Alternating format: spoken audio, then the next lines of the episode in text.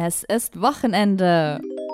Also nicht, dass das verlaute Homeoffice einen großen Unterschied macht gerade, aber statt normaler FOMO gibt es heute am Samstag, den 27. März 2021, die Wochenendausgabe von FOMO. Was habe ich heute verpasst? Ihr kennt es ja noch aus letzter Woche. Samstags läuft es ein bisschen anders ab. Da schauen wir uns nämlich immer ein Thema ein bisschen genauer an, das uns in der vergangenen Woche besonders beschäftigt hat. Heute geht es um die neue und dann doch nicht neue Chefredakteurin der Teen Vogue, Alexi McCammond. Die Diskussionen um sie laufen ja schon seit einigen Wochen, aber am Montag kamen dann neue Entwicklungen dazu, die auch nochmal allgemeinere Fragen aufwerfen, vor allem zum Thema Cancel Culture.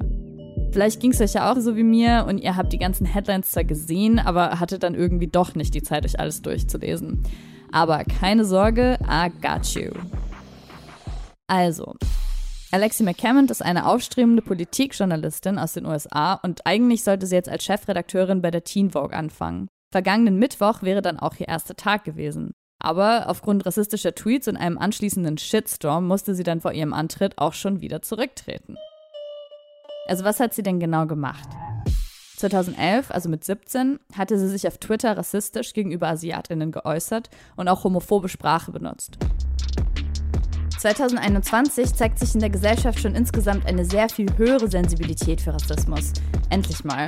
Und vor allem seit Corona gibt es immer mehr Fälle von antiasiatischem Rassismus. Nicht zuletzt die Morde in Atlanta.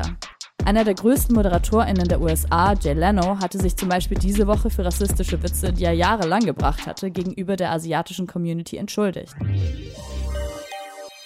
Sich entschuldigt und die Tweets gelöscht hatte Alexei McCammond laut New York Times wohl auch 2019 schon. Aber die Journalistin Diane Chui hatte nach der Ernennung McCammons zur Chefredakteurin Screenshots der Tweets auf Instagram veröffentlicht. Und die haben ihr dann letztendlich auch den Job gekostet. Was man aber dazu sagen muss, ist, dass es nicht nur der Twitter-Shitstorm war, der die Entscheidung des Verlags Condé Nast ausgelöst hat. Die Teen Vogue ist schon sehr anders aufgestellt als die klassische Vogue und definiert sich eben explizit als divers und progressiv. Es geht hier also nicht um irgendeinen Job bei einem Online-Magazin, sondern um eine Position, die mit gewissen Themen und Einstellungen einhergeht. Die Belegschaft der Teen Vogue war selbst mehrheitlich dagegen, dass McCammond ihren Job antritt. Und zusätzlich sind dann wohl noch etliche große Werbekunden abgesprungen und haben ihre Kampagnen abgesagt. Es gab also Druck von außen und innen auf Condé Nast. Und so war Alexi McCammond auch schon gefeuert, bevor sie überhaupt angefangen hat. Der Fall hat auf jeden Fall viele Fragen aufgeworfen, die angeregt im Netz diskutiert werden. War das jetzt gerechtfertigt oder überzogen? War das ein wichtiges und richtiges Zeichen gegen Rassismus oder nimmt man mit solchen Entscheidungen Menschen die Chance, aus ihren Fehlern zu lernen und sich zu verbessern? Noch komplizierter wurde jedenfalls die Lage am Montag, weil bekannt wurde, dass Christine David, eine Senior Social Media Managerin bei Teen Vogue, die sich öffentlich stark für die Entlassung McCammons ausgesprochen hatte, selber als Teenager das N-Wort in Tweets verwendet hat. Also wie geht man damit jetzt um? Soll man sie auch feuern? Verändern diese ganzen Entlassungen überhaupt nachhaltig irgendwas?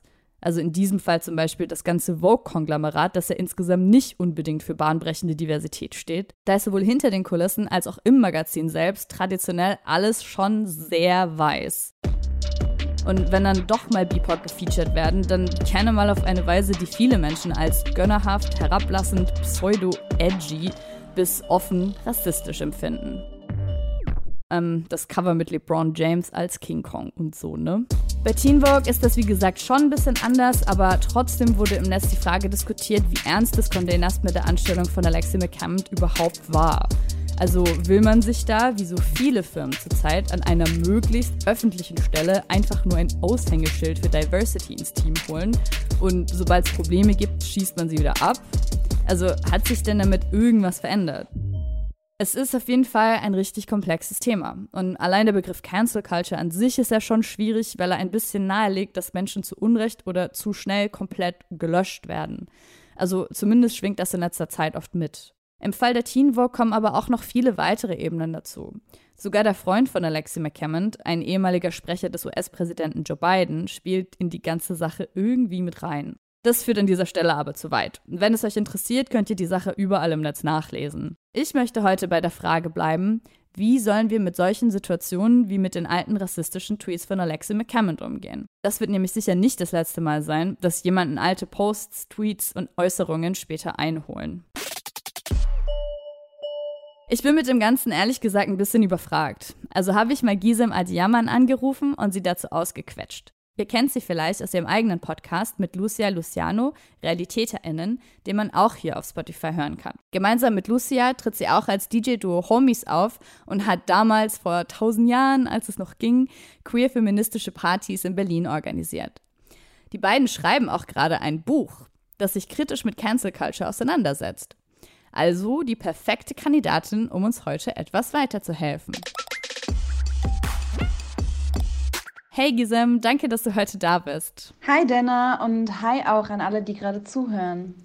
Wie stehst du denn generell zum Thema alte Tweets? Also findest du, jemand gehört cancelled, wenn er oder sie als Teenie etwas krass Problematisches gesagt oder getan hat? Ich finde nicht, dass Menschen gecancelt werden sollten, die vor zehn Jahren vielleicht einen rassistischen oder homofeindlichen Tweet abgesetzt haben. Ähm, denn ich finde, das zeigt eigentlich nur, dass wir in unserer Gesellschaft überhaupt gar keine Fehlerkultur praktizieren. Ich finde es okay, Menschen dafür out zu callen und zu sagen, hey, äh, das und das hast du vor zehn Jahren gesagt, wie stehst du heute dazu? Und äh, eine Entschuldigung dafür zu erwarten, absolut keine Frage.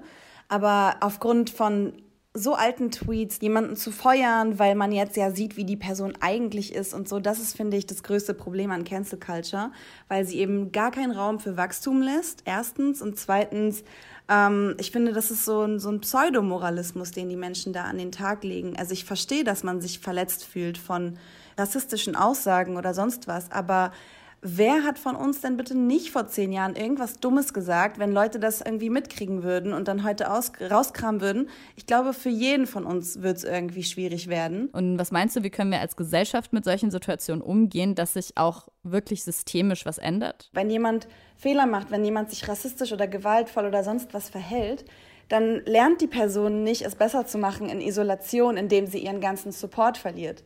Rassismus ist kein Problem von Einzelnen, es ist kein Problem von individuellen Haltungen oder sonst was, sondern das sind einfach strukturelle Probleme, die unsere ganze Gesellschaft durchziehen. Also wir nehmen Rassismus auf mit dem Fernsehen, in der Schule, in unseren Behörden und all diese Sachen. Also so dann irgendwie Einzelne dafür verantwortlich zu machen, dass diese Haltungen in der Gesellschaft existieren, ist, finde ich, halt keine nachhaltige Lösung, weil so kreieren wir einfach so ein Klima von Angst und von Zurückhaltung und von Unsicherheit und keine stabilen Communities, wo man das Gefühl hat, man darf auch Fehler machen und man hat auch die Möglichkeit, aus diesen Fehlern zu lernen. Okay, ähm, eine Frage habe ich noch. Findest du, es gibt Situationen, in denen ausnahmslos gecancelt werden muss oder gecancelt werden sollte? Ich lehne mich jetzt mal ganz weit aus dem Fenster und sage, dass ich finde, es gibt keine Situation, wo ausnahmslos gecancelt werden muss. Ich finde, es ist auch kein besonders wirksames Tool, um für Gerechtigkeit zu sorgen. Ich denke, es ist nicht sinnvoll, Menschen zu isolieren und ihnen irgendwie ihren Support und ihr soziales Umfeld zu entziehen, in der Hoffnung, dass sie sich äh, bessern können. Damit macht man es sich einfach zu leicht, meiner Meinung nach. Und ein weiterer Grund, warum ich denke, dass es keine Situation gibt, in der ausnahmslos gecancelt werden muss, ist, dass ich einfach keinen Bock habe, Menschen ihre Entscheidungen abzunehmen. Also ich denke halt, jeder Mensch muss sich seine eigenen Gedanken machen, warum er jemanden unterstützen möchte oder eben jemandem seine Unterstützung entziehen möchte. Ich denke, da muss einfach jeder Mensch für sich selbst die Arbeit machen, sich zu fragen, Warum verdient dieser Mensch meine Unterstützung nicht mehr? Warum habe ich das Bedürfnis, diese Person zu strafen? Was hat sie mir angetan oder was hat sie Schlimmes verbrochen? Inwiefern verstößt das gegen meine eigenen Werte und gegen meine eigene Integrität? Und eben von dort aus zu agieren. Danke, Gisem. Also, sie meint zur ganzen Teenwalk-Geschichte, bitte lieber selbst bestimmen und nachprüfen, wen man nicht mehr unterstützen will, statt Menschen pauschal wegcanceln ist natürlich klar, dass es zu dem Thema auch ganz andere Haltungen gibt. So oder so. Hoffentlich gibt uns der Fall McCammon nochmal allen einen Gedankenanstoß dazu, wie wir in Zukunft mit solchen Situationen umgehen wollen. Denn die werden nun mal passieren, ob bei Personen des öffentlichen Lebens oder auch in unserem persönlichen Umfeld. Das war's mit FOMO für heute. Danke für die schöne erste Woche. Und am Dienstag, äh, Montag hört ihr meine Kollegin Jasmin Polat dann wieder hier auf Spotify.